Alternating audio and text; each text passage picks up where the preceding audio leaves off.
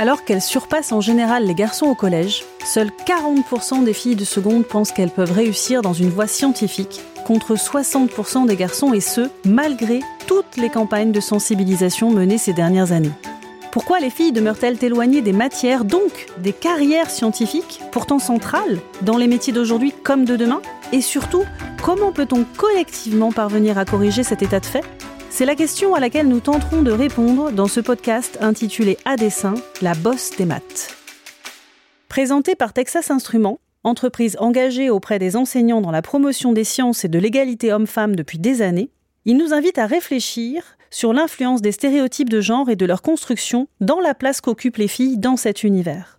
Nos intervenants, acteurs de l'école ou scientifiques chercheurs, nous aideront à comprendre pour mieux les détecter et les corriger comment se forment les représentations et stéréotypes et quelles stratégies et nouvelles pédagogies peuvent être envisagées pour collectivement se saisir du problème. Nous recevons aujourd'hui Gaëlle Perrin. Gaëlle est chargée de mission éducation à l'égalité au sein du Centre Aubertine Auclair, Centre francilien pour l'égalité femmes-hommes. Dans ce troisième épisode du podcast La Bosse des maths, nous allons nous intéresser au dernier rapport du Centre Hubertine Auclair intitulé Les freins à l'accès des filles aux filières informatiques et numériques. Pendant trois ans, le centre a mené une étude scrupuleuse et approfondie dans cinq établissements franciliens, rencontrant enseignants comme élèves, menant dans la durée des centaines d'entretiens. Le résultat est édifiant quant aux stéréotypes et représentations conscientes ou inconscientes qui freinent, voire ferment, l'accès des filles aux filières informatiques et plus largement STEM. Et comme le dit dans son édito Marie-Pierre Badré, présidente du centre Hubertine Auclair, ce constat appelle à un examen de conscience de l'institution. Vaste programme. Et c'est ce programme qui va nous intéresser aujourd'hui. Gaëlle Péin, bonjour. Bonjour. Pour commencer, pouvez-vous nous présenter les actions du centre avant d'entrer dans les objectifs précis de cette étude? Oui, merci beaucoup pour l'invitation. Alors le centre Hubertine Auclair, c'est un organisme associé de la région Île-de-France qui a pour objectif d'appuyer les professionnels qui souhaitent agir sur les enjeux d'égalité, de lutte contre les violences, d'inégalité entre les femmes et les hommes au sens large. Donc nous, ce qu'on fait, c'est qu'on appuie différents types d'acteurs, des professionnels, des collectivités, des associations, des syndicats qui souhaitent travailler sur ces questions. On les accompagne par de la formation, et puis on fait de la veille et on crée des ressources de différents types, des études, des guides, des outils que les professionnels peuvent utiliser directement dans leur mission. Moi, plus précisément, je travaille sur l'éducation à l'égalité, donc mon public cible, ça va être les professionnels de l'éducation nationale, mais pas uniquement, tous les professionnels qui vont être en contact avec des jeunes, plus ou moins jeunes, voilà. Au centre, ça fait assez longtemps qu'on travaille sur le numérique. On a mené déjà une étude sur le cybersexisme au collège, donc sur les violences sexistes sexuelles qui se passent en ligne. Donc on avait étudié déjà cet aspect-là. Et puis, ça fait aussi un moment qu'on s'intéresse aux questions de genre et éducation, et on a notamment fait toute une série d'études sur la représentation des femmes dans les manuels scolaires, où on a étudié pour différentes matières, différentes classes, à chaque fois un corpus de manuels scolaires qui montre qu'en fait, bon, les femmes sont très peu représentées, très mal représentées, invisibilisées et cantonnées à des rôles très stéréotypés dans les manuels scolaires.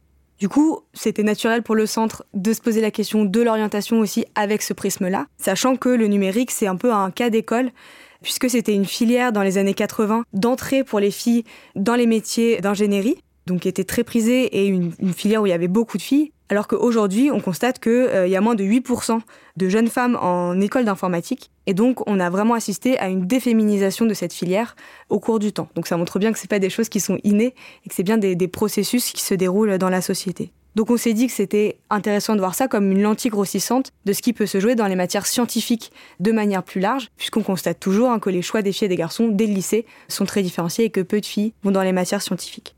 Donc ce qu'on a fait, c'est qu'on a travaillé avec une équipe de sociologues de l'agence phare qui a mené sur trois ans dans cinq lycées d'Île-de-France, donc des lycées assez différents, une enquête en suivant une cohorte d'élèves donc qui sont rentrés en seconde, puis en première, puis en terminale, en réalisant des entretiens avec les élèves, des entretiens avec leurs enseignants-enseignantes, des entretiens avec les équipes de direction ou avec les équipes d'accompagnement à l'orientation, prof principal, psychologue d'éducation nationale, etc. Et puis des observations en classe. Et donc là, on est très fiers de, de présenter le rapport qui vient synthétiser toutes les conclusions de cette étude. D'après cette étude, quelles sont les raisons qui, selon vous, freinent l'accès des filles aux filières scientifiques? Alors nous, on parle beaucoup de socialisation genrée. ce qui est un grand mot pour dire qu'on va éduquer les filles et les garçons différemment euh, depuis leur plus tendre enfance. Et notamment, en lien avec les sciences, on va associer les sciences beaucoup plus aux garçons, on va beaucoup plus les pousser à jouer aux scientifiques, à développer ce type de compétences que les filles. Et donc, progressivement, au fur et à mesure que les filles et les garçons vont grandir, ils et elles vont intégrer différents stéréotypes, différentes idées sur ce qui est pour les filles, ce qui est pour les garçons. Et les sciences, les maths, le numérique, ça va être des domaines qui vont être associés plutôt aux garçons, aux masculins. Ce qu'elles vont aussi constater quand elles vont regarder qui travaille là-dedans ou qui on leur montre sur la question du numérique, la figure du geek, elle est toujours très présente. Elle a été construite hein, par le marketing aussi pour vendre euh, voilà, des ordinateurs aux jeunes garçons, euh, mais elle est toujours très présente. On associe toujours le numérique, l'informatique à des compétences euh, innées, à une passion très forte, ce qui va en fait repousser pas mal de filles et aussi certains garçons hein, de cette filière-là. Et puis par ailleurs, les femmes qui pour le coup, elles, travaillent dans les domaines scientifiques au sens large, sont complètement invisibilisées de plein de façons. Pour donner juste un exemple, euh, dans le CAPES de maths, donc euh, l'examen pour devenir professeur, euh, je crois de 2021, il y avait une question dans laquelle il y avait une phrase sur la radioactivité phrase qui était totalement non essentielle euh, à l'exercice, mais qui disait la radioactivité, terme inventé par Pierre Curie, etc., etc. Alors qu'on sait très bien que c'est Marie Curie quand même qui a gagné deux prix Nobel et qui est totalement invisibilisée, alors même que c'est la scientifique que tout le monde connaît, qui est la plus connue, et que là on parle d'un sujet d'examen national qui a donc dû être lu et relu. Donc c'est quelque chose qui est très large, très systémique, cette invisibilisation des femmes aussi qui travaillent dans les domaines scientifiques. Mais pour autant, est-ce que les filles auraient des motivations différentes des garçons pour entrer dans ces filières? Non, pas du tout, justement. Ce que l'étude montre euh, sur les, filières numériques et, sciences de l'informatique, c'est que les filles et les garçons ont les mêmes facteurs de connaissance et d'envie d'aller dans ces filières-là. Là, dans l'étude, les deux qu'on identifie, c'est jouer aux jeux vidéo et avoir une personne dans l'entourage proche qui les a initiés ou qui leur a donné envie de poursuivre cette voie-là. Par contre, ce qu'on constate dès le début, dès le moment des raisons, c'est que les filles se sentent moins légitimes, avec les mêmes raisons, d'aller dans ces filières. Par exemple, sur les jeux vidéo, les filles, quand on leur posait la question dans l'étude, mais alors est-ce que vous jouez aux jeux vidéo? Elles répondaient toujours, ou beaucoup, oui, mais bon, je joue avec mon frère, ou euh, je joue avec les jeux de mon père. Alors que les garçons répondaient de façon beaucoup plus affirmée, euh, ben oui, oui, moi les jeux vidéo, ça fait partie de ma passion, c'est des choses qui m'intéressent. Donc dès le début, il y a ce décalage-là, parce qu'on associe dans nos stéréotypes euh, tout ce qui est numérique à une figure un peu de geek vers laquelle les filles, et d'ailleurs pas mal de garçons non plus, hein, ne tendent pas, avec cette idée que le numérique serait associé à des compétences innées, à une passion englobante, qu'il n'y aurait que ça, c'est vraiment ça qui nous mène. Et ces stéréotypes-là, les jeunes les ont sans forcément les verbaliser, et les adultes aussi. Donc tout ça, ça fait que même si on a des discours très libéraux, tout le monde peut faire euh, ce qu'il ou elle veut, il n'y a pas de métier de fille, de métier de garçon, les filles et les garçons ont des trajectoires d'orientation encore euh, très genrées. Au-delà de ces freins à l'entrée, moi, ce qui m'a frappé à la lecture du rapport, c'est que le vécu de ces filles dans ces filières est un vécu qui n'est pas facile, qui demande beaucoup de motivation. Après, ce qui se passe, c'est que les filles, une fois qu'elles sont au sein des filières, leur scolarité va se dérouler différemment de la scolarité des garçons qui sont dans ces filières-là. Leur expérience du lycée va avoir tendance à remettre en conformité leur trajectoire d'orientation par rapport à leur genre. Il y a plein de raisons à ça hein, qu'on développe dans l'étude et, ça va être beaucoup plus riche que ce que je vais pouvoir dire euh, maintenant, mais Globalement, il y a un manque de lecture et de compréhension des enjeux de genre qui se jouent dans la classe, dans ces matières-là, mais aussi de manière plus large dans les établissements scolaires, alors que ça a des conséquences très très concrètes. Par exemple, ce qu'on a constaté dans l'étude, c'était que les filles dans les cours de numérique et sciences de l'informatique étaient quasi systématiquement exclues des dynamiques d'entraide. Donc c'est des classes où il y a beaucoup de garçons, très peu de filles, une, deux, parfois un petit peu plus, assez rarement. Et donc, ce qui va se passer, c'est qu'assez spontanément, les garçons qui sont amis, qui se connaissent, qui peut-être même ont choisi cette option parce que leurs amis allaient dans cette option, ce qui n'est jamais le cas des filles, hein. elles sont toutes seules, leurs amis vont jamais choisir cette option. Les garçons vont s'aider, vont s'entraider, surtout dans des matières où l'apprentissage repose beaucoup sur euh, un apprentissage en autonomie par projet où on va laisser les élèves se débrouiller, se tromper, reprendre. Donc les filles, elles vont être exclues de ces dynamiques d'entraide de façon très nette. On a par exemple euh, interviewé une jeune fille, on lui demandait est-ce que vous vous aidez parfois? Elle, elle répond euh, Ouais, enfin plutôt eux, pas moi. Mais je pense que du coup, eux, le groupe de garçons, ils vont le faire, ils vont s'aider. J'ai entendu qu'ils vont faire les 10 sujets ensemble et ils vont les faire corriger. Donc là, moi de mon côté, je vais faire les 10 sujets moi-même. C'est clairement dans le témoignage de cette élève comment elle se retrouve avec une masse de travail bien plus importante que ses camarades et avec moins de soutien de leur part. Ça, c'est aussi dû au placement en classe, où les filles vont se retrouver souvent mises à l'écart sur le côté euh, par rapport aux garçons qui vont pouvoir s'aider, échanger, se parler pendant les cours. L'expérience des filles et des garçons, elle est aussi différente dans ces filières et plus difficile pour les filles parce que les facilités en lien avec ces matières vont être plutôt attribuées aux garçons. Et donc, ce qui va se passer, c'est que, par exemple, les profs, de façon inconsciente, puisque ces stéréotypes, euh, encore une fois, tout le monde les a, vont peut-être aller plus aider les garçons ou se dire qu'ils vont être meilleurs, donc plus les encourager. Et en fait, au lieu qu'on ait un moment d'initiation où là les élèves arrivent dans cette classe pour commencer à apprendre cette matière, ce qui se passe c'est que ces cours vont agir comme un moment de confirmation d'intérêt et de compétences qui préexisteraient leur arrivée. Et donc les filles vont se rendre compte ou vont avoir l'impression qu'elles elles ont moins de facilité, moins ces compétences qui sont plus attribuées aux garçons et vont être moins encouragées dans leur apprentissage.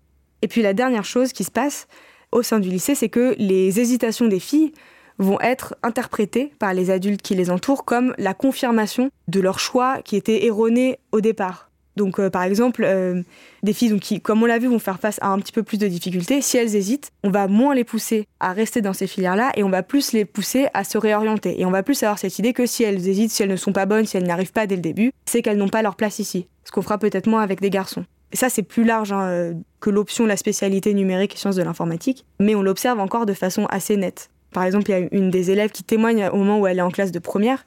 C'est une bonne élève, elle voulait être biologiste, donc c'était ça son projet de carrière qu'elle avait réfléchi. Et puis elle raconte, elle dit J'en ai parlé plus à mes professeurs. Quand j'ai commencé à leur indiquer que je ne me sentais peut-être pas le mental de pouvoir encaisser le stress d'une filière S, ils m'ont dit Fais comme tu le sens, si jamais tu te sens plus à l'aise en filière L, va plutôt prendre des spécialités littéraires. Donc on voit bien aussi cette idée que déjà c'est des choses qui vont être difficiles, c'est pas remis en question forcément.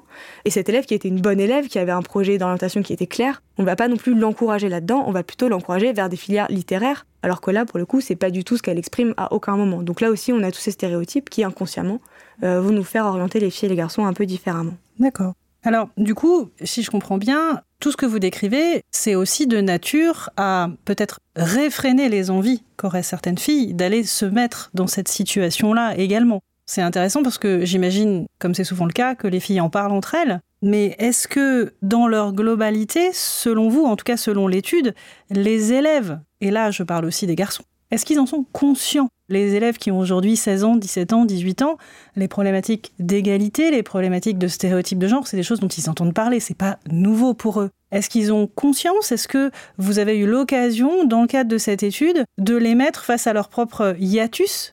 Effectivement, c'est assez intéressant puisque dans l'étude, euh, d'abord, il y avait un regard un peu plus large sur les choix d'orientation des filles et des garçons. Et là, la première réponse à l'entretien, c'est bah, évidemment que les filles et garçons peuvent tout faire. Euh, il n'y a pas de métier de fille, il n'y a pas de métier de garçon. Mais en fait, en creusant un petit peu plus, on se rend compte que les élèves ont très bien conscience des choix qui sont faits d'une part par les filles, d'autre part par les garçons. Que les élèves trouvent ça bizarre, notamment que des garçons fassent des choix d'orientation vers des métiers très féminisés.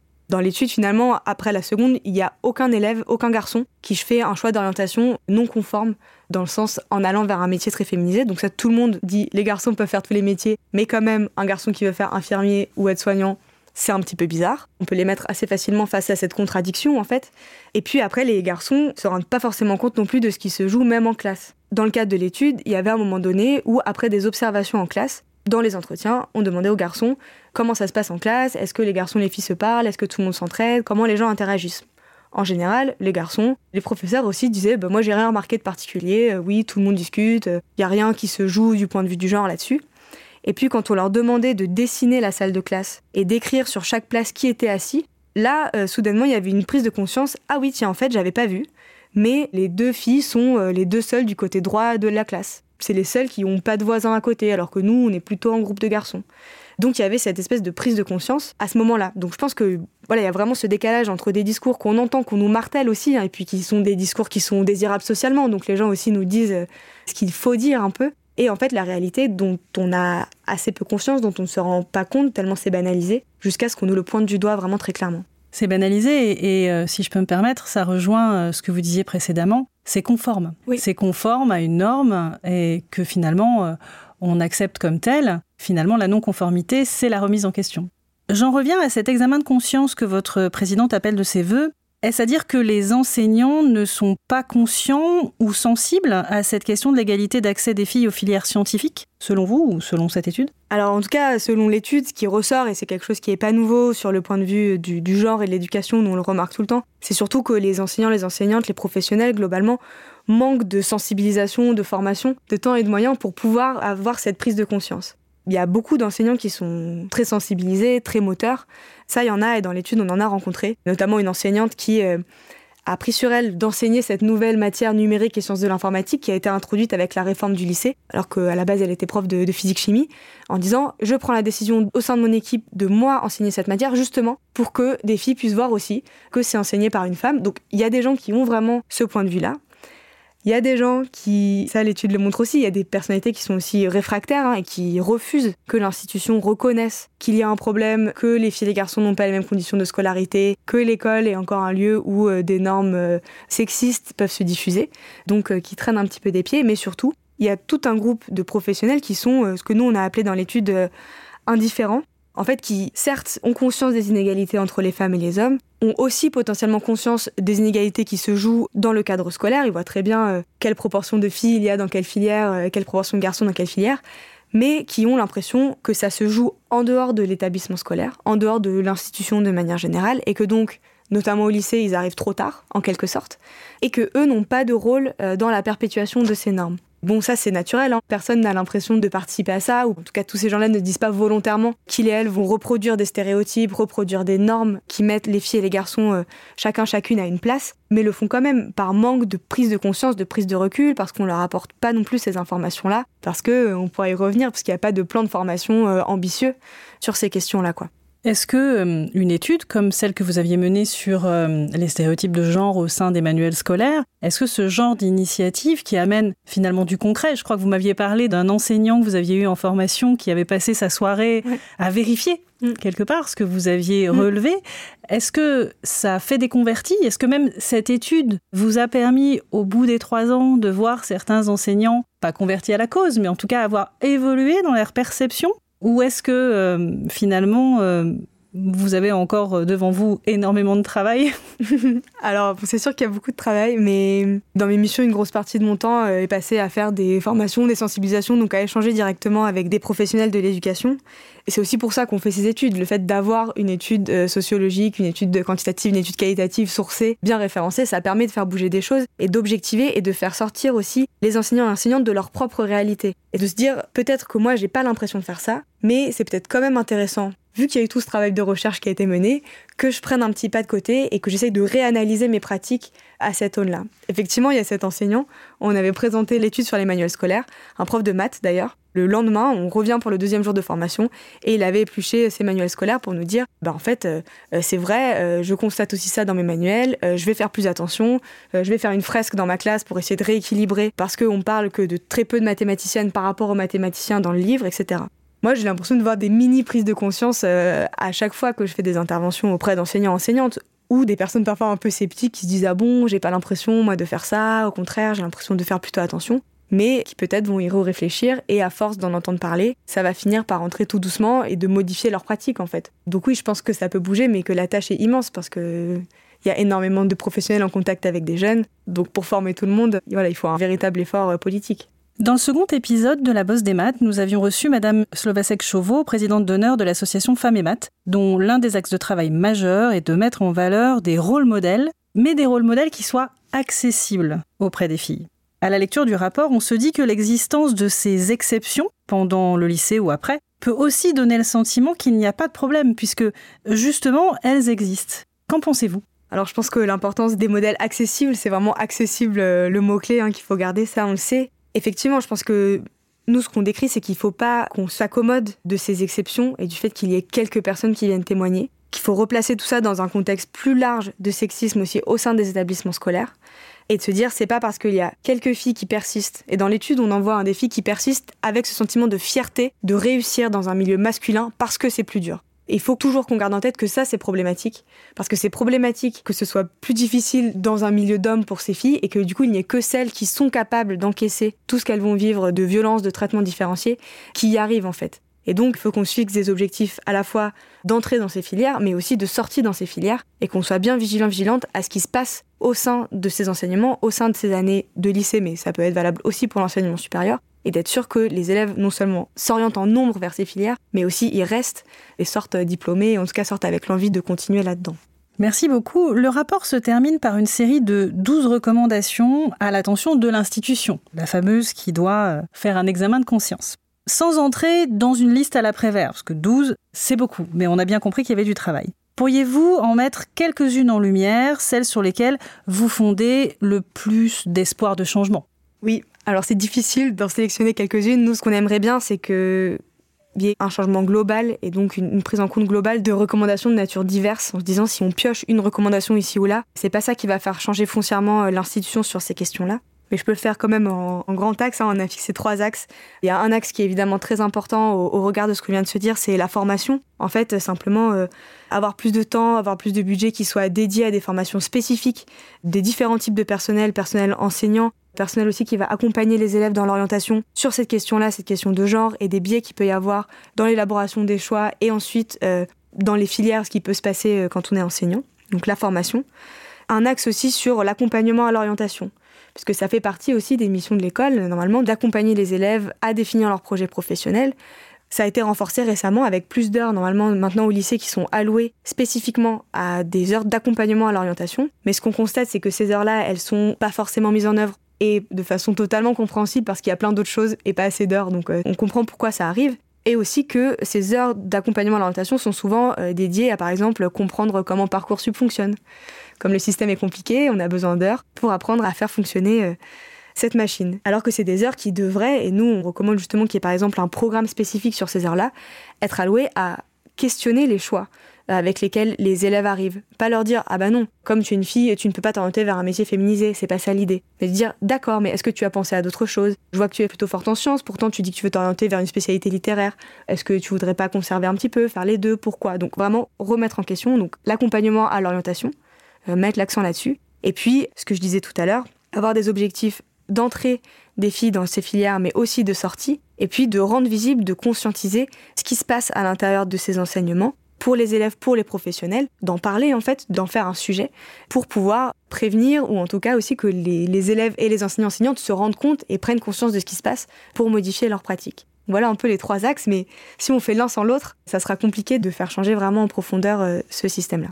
Merci beaucoup pour tous ces éclairages sur cette étude. Si euh, je suis un enseignant et que je souhaite euh, m'informer ou informer mes élèves, comment je fais pour vous contacter et qu'est-ce que vous pouvez faire pour moi? Sur notre site, donc hubertine.fr. On a tout un tas de ressources euh, directement accessibles en ligne pour les enseignants et les enseignantes. On a notamment des campagnes de sensibilisation pour les élèves sur les questions de violence sexiste et sexuelle, de biais, de sexisme ordinaire, qui est possible de commander et de se faire envoyer directement dans son établissement des posters, des flyers pour travailler directement avec les élèves. Et puis cette année, donc euh, courant octobre-novembre, on va sortir une campagne spécifiquement sur le sujet de l'orientation, alors qui sera plus large que sur les questions d'orientation dans les filières scientifiques, mais ça sera aussi un outil sur lequel euh, il sera possible de s'appuyer pour travailler sur ces questions. C'est la fin de notre euh, troisième opus du podcast La Bosse des maths. Vous pourrez retrouver le rapport du Centre Hubertine Auclair sur le site de Texas Instruments, éducation.ti.com/fr. Merci beaucoup Gaël Perrin et à bientôt. Merci.